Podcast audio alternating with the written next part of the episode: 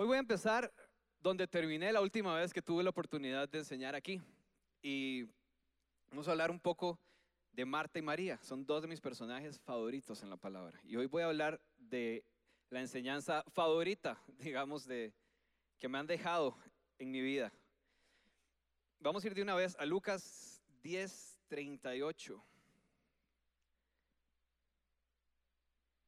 Dice así, mientras iba de camino con sus discípulos, Jesús entró en una aldea y una mujer llamada Marta lo recibió en su casa.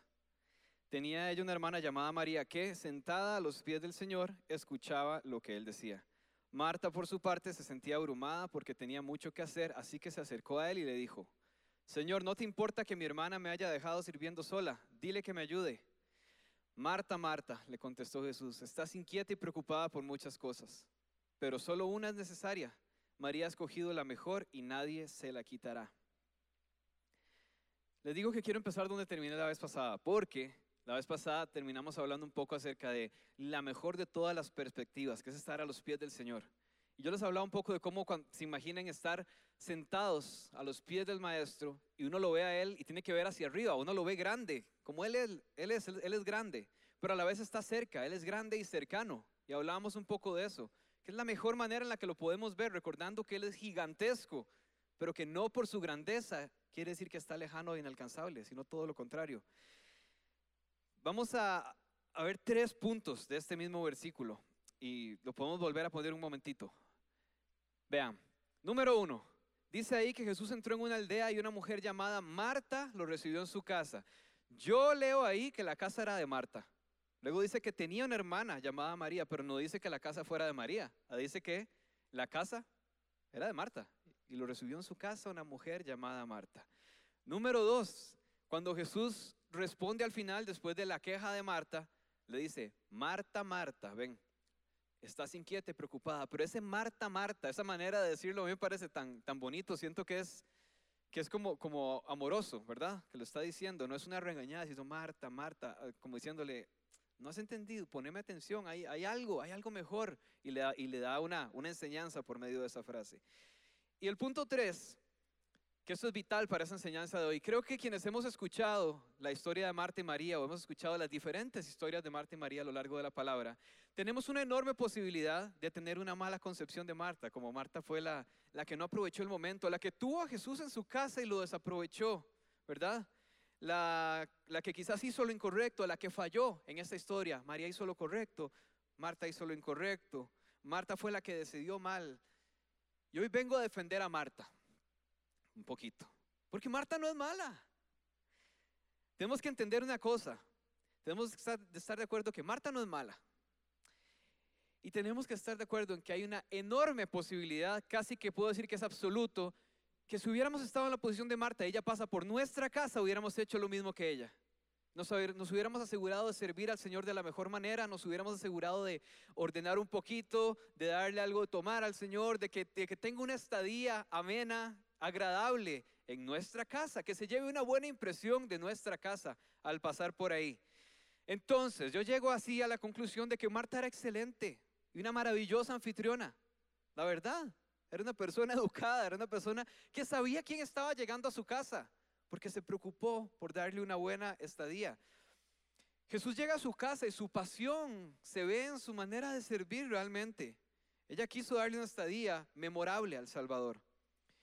Si ese invitado especial viene a mi casa, yo estoy seguro que yo haría lo mismo. Y quiero que recuerde ese día y que se lleve una grata memoria de ese momento.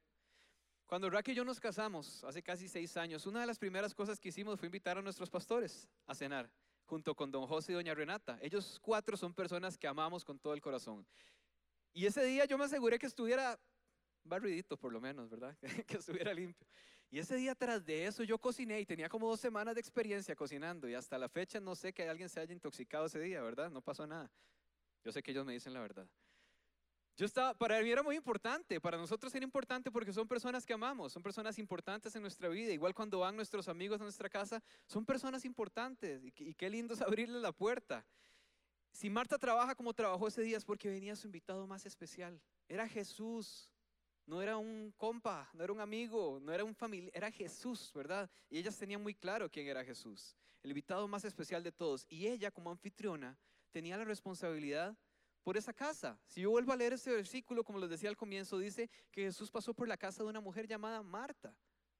Y ella tenía una hermana llamada María. Pero la casa, yo creo que la responsabilidad de que, de que estuviera ordenadito y, y fuera una buena experiencia, recaía sobre los hombros de Marta. Ella probablemente sentía eso. Es mi casa, tengo que asegurarme de que el Señor la pase bien aquí junto con sus discípulos. ¿Qué haríamos nosotros si aparece un grupo de personas en la puerta de nuestra casa sin avisar? Eso sí, hay que tener claro que ellos eran personas conocidas, eran amigos. Dice la palabra que Jesús las amaba a ellas y a su hermano. No era cualquier persona. Pero aunque lleguen mis amigos a mi casa sin avisar, a mí me daría cólera.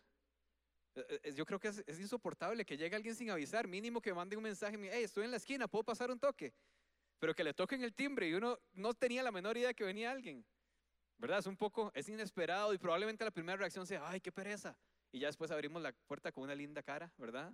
Y recibimos a las personas y nos aseguramos de que tengan donde sentarse, una silla y mínimo un vasito con agua. Pero creo que lo normal sería que nosotros como responsables de esa casa, nos aseguráramos de, que la gente por lo menos esté cómoda, ¿verdad? O que esté medio ordenado. En la mañana les decía que probablemente dicen, hey, estamos aquí afuera, ¿verdad? Y uno sale corriendo a, a, guardar todo lo que tiene ahí, por lo menos tirarlo bajo el sillón o algo, para que se vea medio presentable, pero de cierta forma, estoy seguro que lo normal sería que pensemos en atender un poquito a las personas. Marta y María eran seguidoras de Jesús, amadas por Jesús, amigas de Jesús convencidas de quién era Jesús. Ellas sabían que el que estaba llegando a su casa era su Salvador y sus discípulos, no era nada más alguien que querían mucho. Y no por eso quiere decir que había una hermana que estaba encendida en fuego por el Señor y otra que era tibia. Una que hizo lo correcto y otra lo incorrecto, una responsable y una irresponsable, una que eligió lo mejor y la otra que eligió lo peor, porque ese no es el punto de esta historia. Y ahora vamos a ver por qué. Juan 12, del 1 al 8. Aquí nos vamos un poco al final de la historia. Marta y María aparecen, hay tres partes de los evangelios donde Marta y María son muy presentes. Y eso es el puro final. Lázaro, el hermano de ellas, muere y Jesús lo resucita. Ya les conté el final de la historia, pero ese no es el punto de hoy. Seis días antes de la Pascua, esto ya había pasado, la, muerte de Lázaro. Llegó Jesús a Betania, donde vivía Lázaro, a quien Jesús había resucitado. Y vean el papel de los tres, de Marta, María y Lázaro. Jesús, ah, ahí se dio una cena en honor de Jesús. Marta servía, parece que no aprendió, ¿verdad? Porque esto era después. Una vez más, Marta estaba sirviendo. Lázaro era uno de los que estaba a la mesa con él. ¿Y dónde estaba María?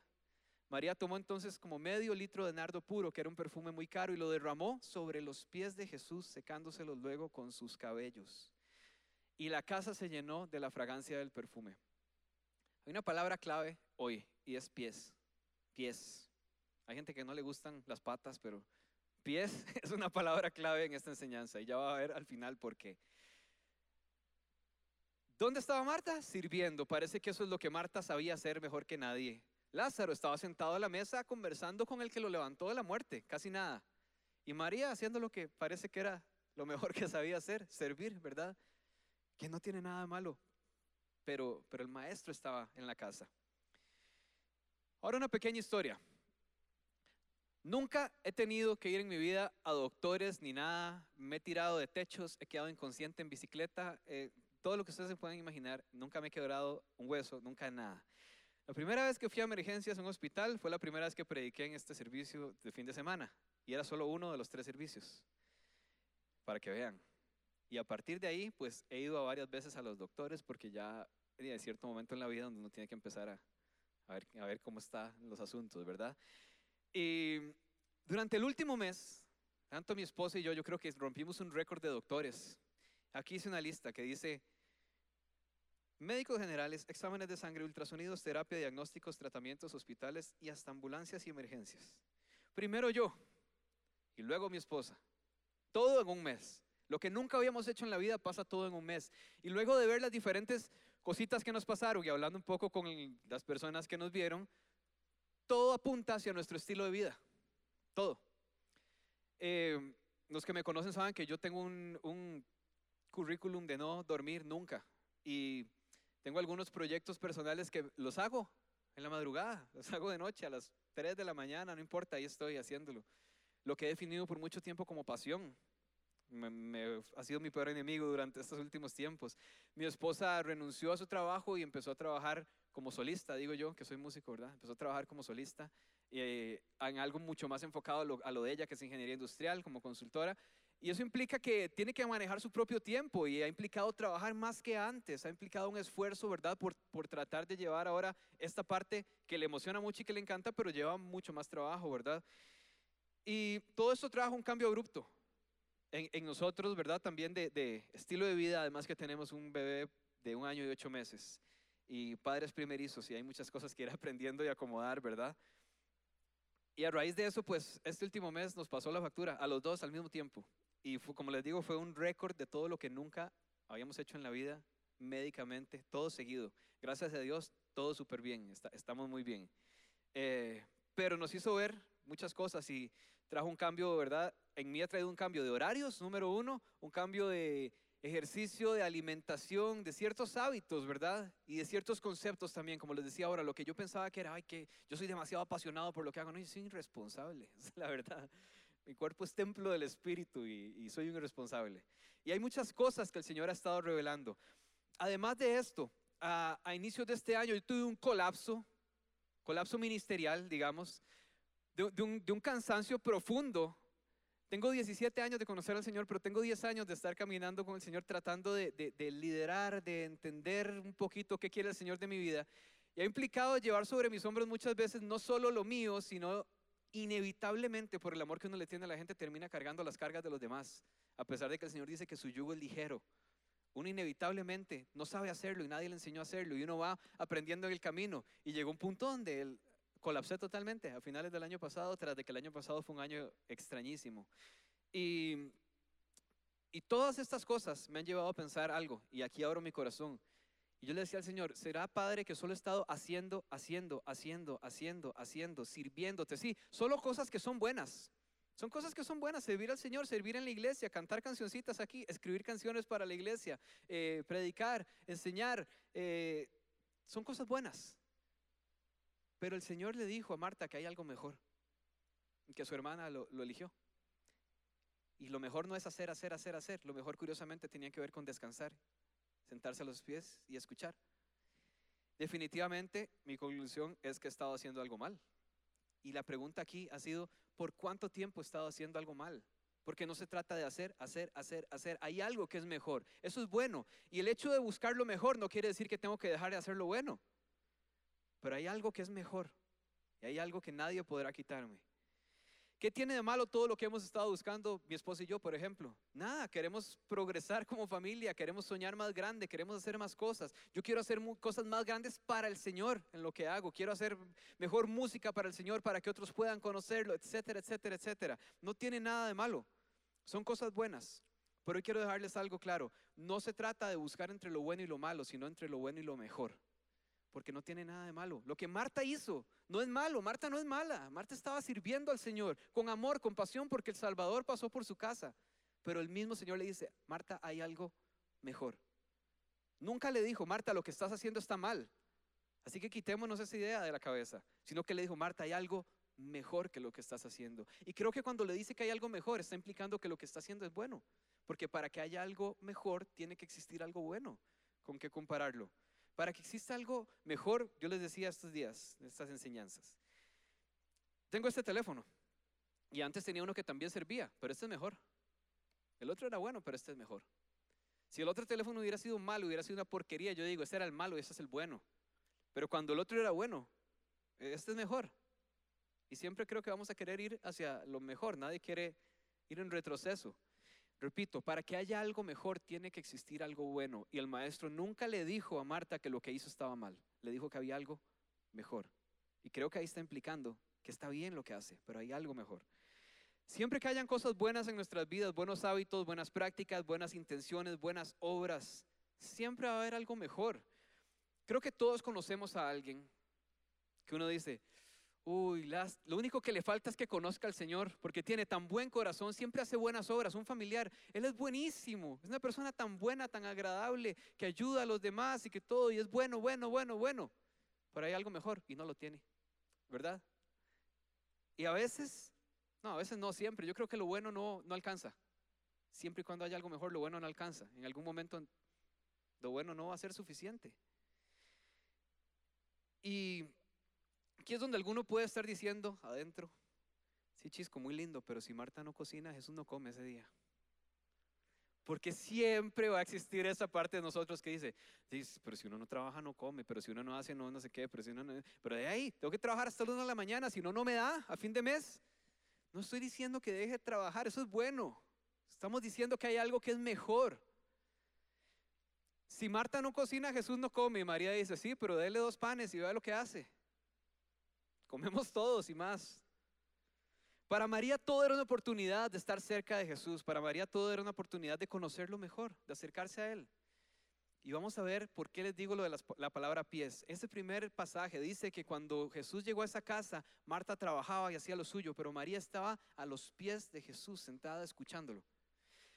Luego al final de la historia, luego de que resucita Jesús a Lázaro y todo, dice que llega Jesús, pasa por Betania, otra una vez con ellos a la casa, Lázaro está en la mesa, Marta está sirviendo, María va a traer ese perfume caro y lo lleva a los pies de Jesús y lava los pies de Jesús con ese perfume y lo seca con sus cabellos. ¿Qué seca con sus cabellos? Los pies de Jesús. María sabía lo que era estar a los pies de Jesús. Para Marta todo era estrés, tal vez, todo era peso, un peso, una, carga. Quizás el lenguaje del amor de Marta era el servicio y era su manera de decirle al Señor que lo ama con todo el corazón. Y yo me atrevo a decir hoy que eso es un error. Si creemos que nuestra manera de mostrarle amor al Señor es servirle todo el tiempo, hacer grandes cosas para Él, no parar de hacer cosas para Él, nos estamos perdiendo algo vital que ya lo vamos a ver en un pasaje donde Jesús lo responde directamente. Servir es bueno, pero obedecerle es mejor. Hacer, buscar, alcanzar, soñar es bueno, pero estar a sus pies es mejor. Y hacerlo mejor implica, no dejar necesariamente lo bueno, como les dije antes. No implica eso. No es, no es, hago lo mejor, tengo que dejar de hacerlo aquello otro que de por sí era bueno. No, sígalo haciendo, pero hay algo mejor. Y para que haya algo mejor tiene que haber algo bueno. Dice la palabra que ningún ojo ha visto, ningún oído ha escuchado, ninguna mente humana ha concebido lo que Dios ha preparado para quienes lo aman y todos dicen amén, ¿verdad? Y esos son los versículos que nos encantan, es una promesa maravillosa. Y luego escuchamos que dice Romanos 8:28 y sabemos que a los que aman a Dios todas las cosas les ayudan a bien. Dice Deuteronomio 5:10, mostraré fiel amor por mil generaciones a los que me aman y obedezcan mis mandamientos. Salmo 145:20 dice, el Señor protege a todos los que le aman. Santiago 1.12 dice, Dios bendice a los que soportan con paciencia las pruebas y tentaciones, porque después de superarlas recibirán la corona de vida que Dios ha prometido a quienes lo aman. Yo a veces veo, y son cosas que nunca entiendo, y, es extraño, porque yo veo que dicen, a veces voy pasando ahí en redes sociales y sale alguien que me dice a mí directamente, este es el mes de la bendición, este es el mes donde vas a ver todo lo que has pedido, donde vas a ver todo. Y yo a veces me quedo y digo, pero ¿cómo sabe? Y si no es, y si el mes pasado fue muy... Y vuelvo a estos pasajes, y es cierto, Jesús promete cosas maravillosas y dice que ninguna mente humana ha concebido lo que Él tiene preparado para quienes lo aman. Y todos los pasajes que acabo de leer, las cosas ayudan a bien para quienes le aman. Dios cuidará de quienes lo aman, bendecirá por mil generaciones a quienes lo aman y obedecen sus mandamientos. Y hay un factor común que es a quienes lo aman. Y aquí yo le pregunto, iglesia, ¿usted ama a Dios? Yo me hago esa pregunta durante estos últimos mes extraño y he tenido que pensarla. Yo puedo decirles, me ha costado realmente responder si amo a Dios. Y no se asusten, porque ya les voy a explicar por qué. ¿Cómo sabemos si estamos amando a Dios? Es la pregunta. No creo que deberíamos responderle de inmediato, sí te amo. No, no creo, creo que deberíamos pensar y realmente amo a Dios. Y aquí les pregunto, ¿quiénes son los que aman a Dios? ¿Son los que sirven en la iglesia o son los que siempre están haciendo buenas obras en su trabajo o en donde sea que estén? ¿Son acaso los que no paran de hacer cosas buenas todos los días? ¿Son los que tienen un hábito de leer la palabra y de orar todos los días? ¿Son los que vienen a la iglesia sin falta siempre, los que aman a Dios? Yo digo que no. Suena feo, pero yo digo que no. Vean lo que dice Jesús en Juan 14, 21. Dice, ¿quién es el que me ama? Y él hace la pregunta. Y Jesús mismo dice, el que hace suyos mis mandamientos y los obedece. Y al que me ama, mi Padre lo amará y yo también lo amaré y me manifestaré a él. Jesús está diciendo ahí que el que lo ama es aquel que hace suyos sus mandamientos, es decir, los interioriza, los hace parte de su vida, los cree con todo su corazón y los obedece. No solo los cree, no solo los escucha y les pone atención, los obedece. El que ama, obedece. Dos lineecitas más abajo, versículo 23, dice que es aquel que obedece la palabra, que escucha la palabra y la obedece. Ese es el que me ama, dice Jesús.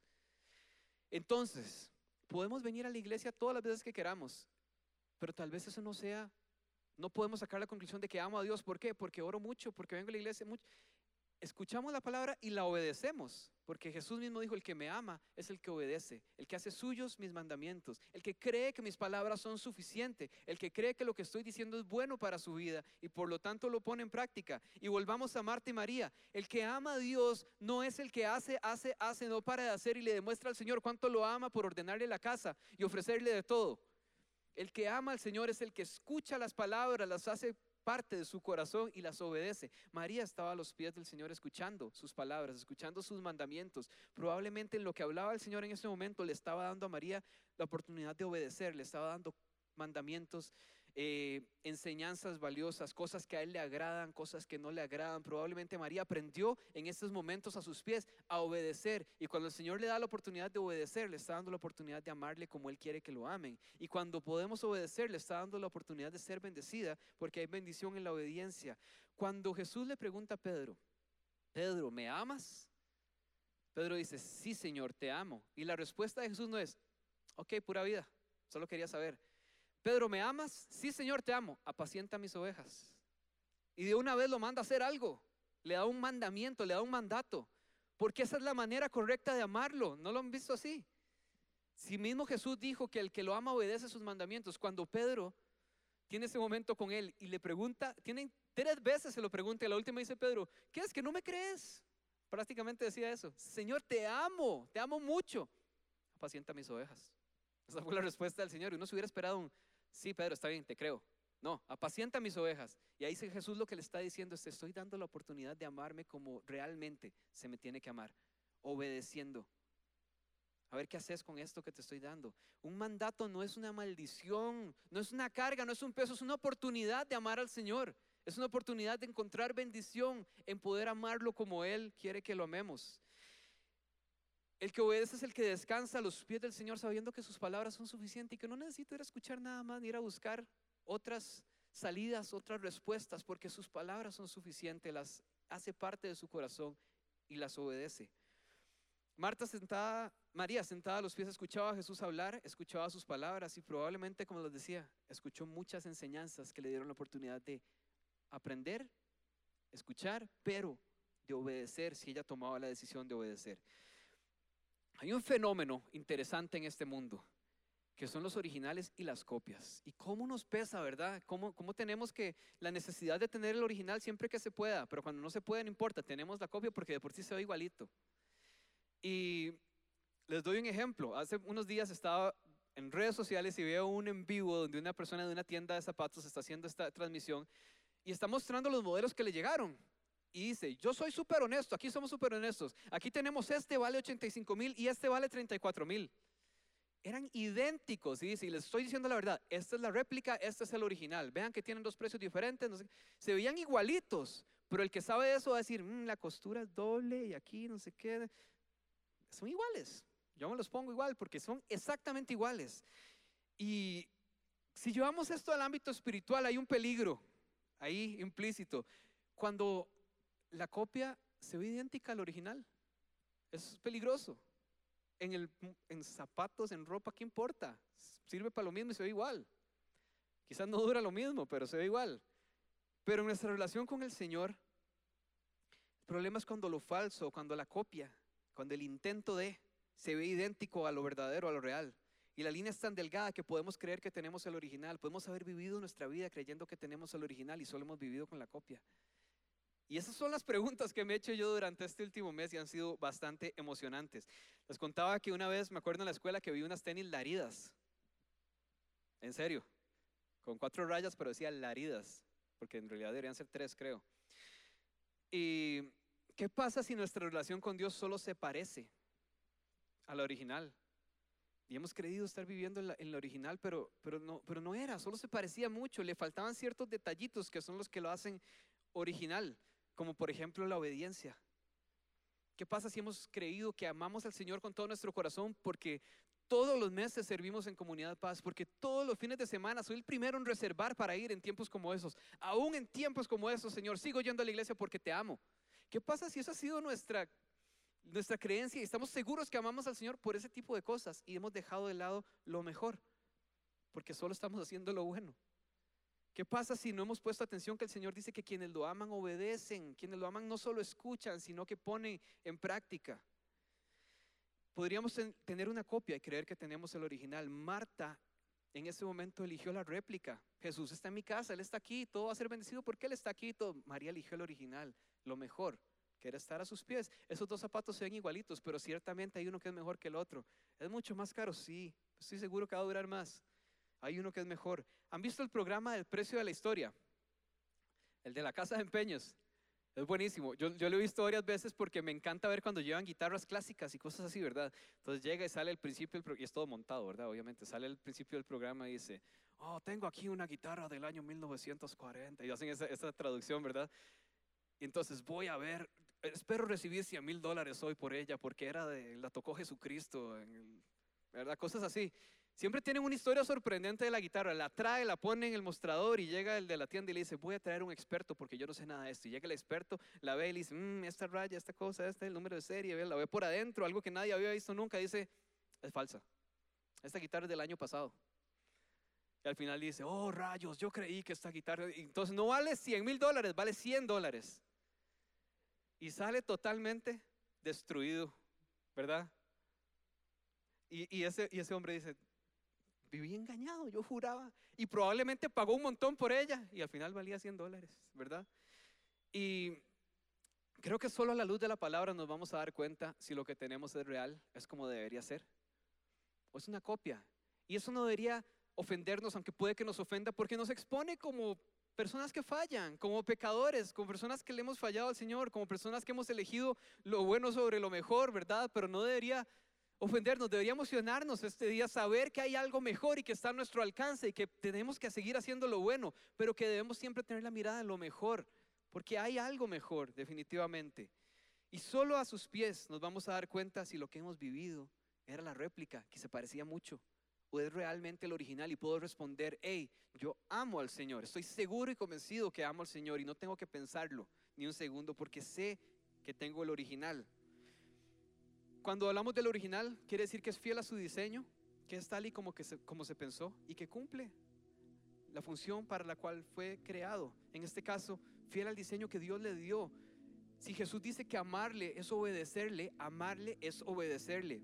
Y no creo que yo pueda llegar al cielo y decirle, Señor, pero serví sin parar todos los fines de semana. Hice una canción muy linda por ahí, Señor, que era para ti con todo el corazón. Y el Señor dice, eso es bueno, buenísimo. Pero el que me ama me obedece.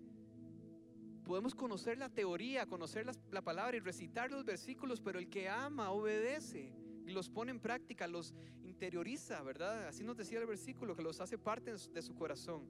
Porque por fuera, hoy Aquí nos vemos lindísimos. Cualquiera de nosotros que está un domingo en la mañana en la iglesia, podríamos tener la fachada de alguien que ama al Señor, porque se levanta temprano y va a la iglesia.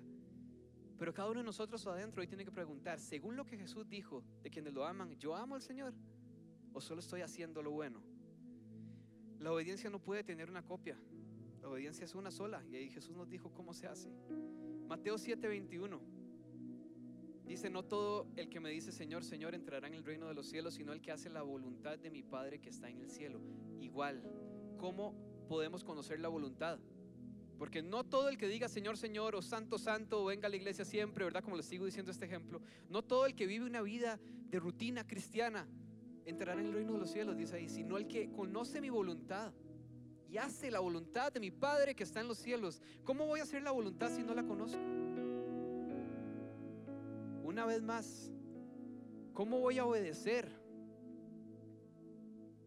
¿Cómo voy a obedecer si no conozco sus palabras? ¿Verdad? ¿Cómo voy a amarlo si no lo puedo obedecer, ¿cómo voy a obedecerlo si no conozco sus palabras? ¿Cómo voy a conocer sus palabras si no lo busco en su palabra? ¿Cómo voy a conocerlo a él mejor? ¿Cómo voy a poder obedecerle si no saco ese tiempo de estar a sus pies, ese tiempo de lo mejor? Definitivamente, yo no voy a poder llegar a obedecer al Señor si lo único que hago es hacer, hacer, hacer, hacer cosas lindas, cosas buenas para Dios, servir, servir, servir, servir. Solo a sus pies voy a llegar a conocerle para saber qué dicen sus palabras, para recibir esos mandatos y poder obedecer y así estar seguro de que estoy amando al Señor. Y además que su voluntad es buena, agradable y perfecta. El que hace la voluntad es el que entrará en el reino de los cielos. Y solo la conocemos estando cerca de Él. Y después de esto, inmediatamente Jesús termina diciendo, y todo aquel que escucha las palabras y las pone en práctica es como el que construyó la casa sobre la roca.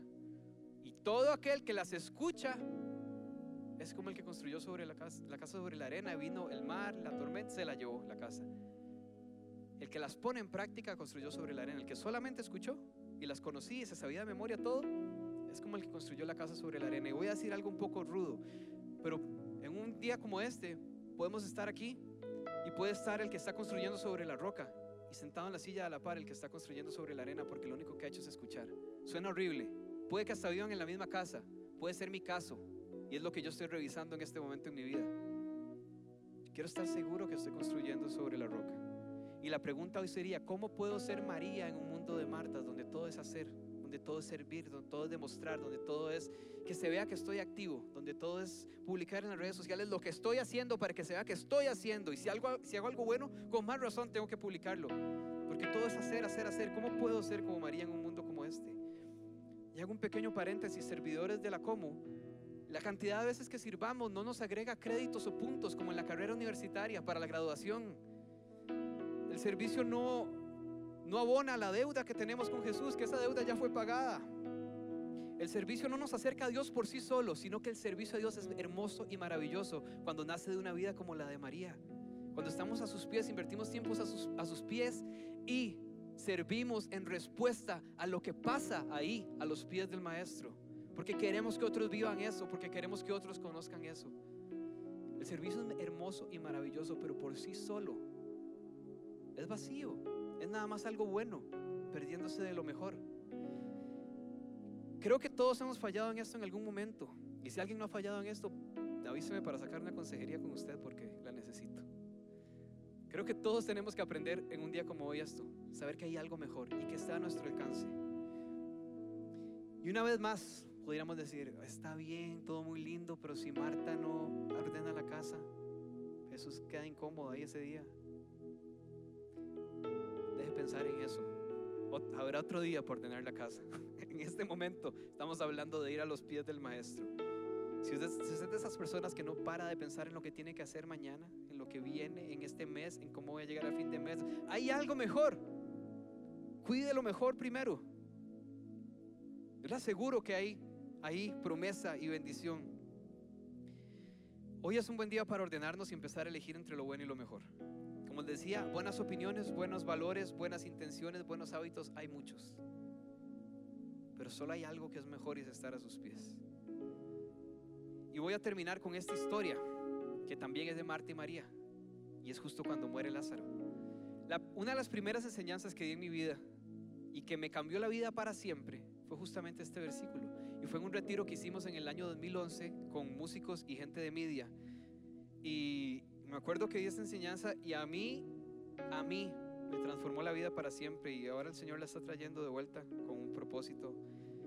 Cuando le he estado preguntando estos días eh, esto, yo realmente te he estado amando, solo he estado haciendo cosas que yo sé que son buenas, pero me he perdido en lo bueno, me he perdido lo mejor por perderme en lo bueno. Y me devolvió a esta historia y por esto es que les hablé hoy de estos dos personajes tan lindos. Juan 11, 17 adelante. Dice, a su llegada Jesús se encontró con que Lázaro llevaba ya cuatro días en el sepulcro. Betania estaba cerca de Jerusalén como a tres kilómetros de distancia y muchos judíos habían ido a casa de Marta y de María a darles el pésame por la muerte de su hermano. Cuando María supo que Jesús llegaba fue a su encuentro, pero María, cuando Marta, María se quedó en la casa. Señor, le dijo Marta a Jesús, si hubieras estado aquí mi hermano no habría muerto, pero yo sé que aún ahora Dios te dará todo lo que pidas tu hermano resucitará, le dijo Jesús. Yo sé que resucitará en la resurrección en el día final, respondió María. Entonces Jesús le dijo, yo soy la resurrección y la vida, el que cree en mí vivirá aunque muera. Y todo el que vive y cree en mí no morirá jamás. ¿Crees esto? Sí, Señor, yo creo que tú eres el Cristo, el Hijo de Dios, el que había de venir al mundo. Vean ese final de Marta. Sí, Señor, yo creo que tú eres el Hijo de Dios, que eres el Cristo, que eres el que había de venir, que eres el Mesías, que eres el Salvador, que eres el que estábamos esperando, que eres la respuesta, que eres todo, que eres el que da vida eterna, que eres el que puede resucitar a los muertos. Todo eso se lo dice en ese momento. Pero hay algo que le falta a María en esa conversación, hay algo extraño. Esa conversación siempre me ha parecido extraña, como que no llega a nada. Y, y María primero le presenta eso, que le dice, si hubieras estado aquí mi hermano no hubiera muerto. La cantidad de veces que yo he tratado de enseñarle esto y he enseñado esto a nuestro equipo de músicos y me han escuchado decir esto mil veces es innumerable. Así que probablemente están diciendo, otra vez. Sí, otra vez. Otra vez porque hay algo especial, hay algo que Dios está haciendo y algo que Dios me está enseñando con esto. Había algo ahí. Marta tenía los conceptos claros. Marta tenía la teoría clarísima. Pero faltaba algo porque del concepto al compromiso hay, hay algo ahí. Hay un escalón más. No basta con solo saber, no basta con solo escuchar. Juan 11, 28, seguimos ahí. Ahora es el turno de María. Dicho esto, Marta regresó a la casa y llamando a su hermana María le dijo en privado, el maestro está aquí y te llama. Cuando María oyó esto, se levantó y rápidamente fue a su encuentro. Jesús aún no había entrado en el pueblo, sino que todavía estaba en el lugar donde Marta se había encontrado con él. Los judíos que habían estado con María en la casa, dándole el pésame, al ver que se, había levantado y había salido de prisa, la siguieron pensando que iba al sepulcro a llorar. Cuando María llegó donde estaba Jesús y lo vio, se arrojó a sus pies, pies, una vez más, y le dijo, Señor, si hubieras estado aquí, mi hermano no habría muerto. Al ver llorar a María y a los judíos que la habían acompañado, Jesús se turbó y se conmovió profundamente. Ahora, un momento. Llega un momento donde toda la historia va igual. Las dos salen a buscar al maestro, las dos llegan donde el maestro, las dos le dicen, Señor, si hubieras estado aquí, mi hermano no hubiera muerto. Pero dice que María se arrojó a sus pies. Otra versión dice, María se postró a sus pies y le dijo, ¿qué le dijo? Exactamente lo mismo que la hermana.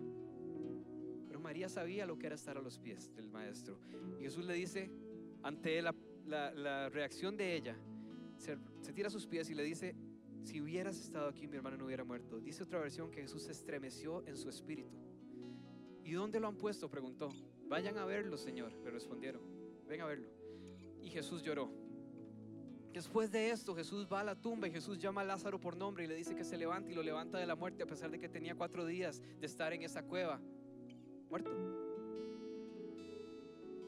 María sabía lo que era estar a los pies de Jesús. María había invertido tiempo a los pies de Jesús y probablemente, muy probablemente había vivido el resultado de lo que es estar a los pies del Señor, de lo que es invertir tiempo a los pies del Señor.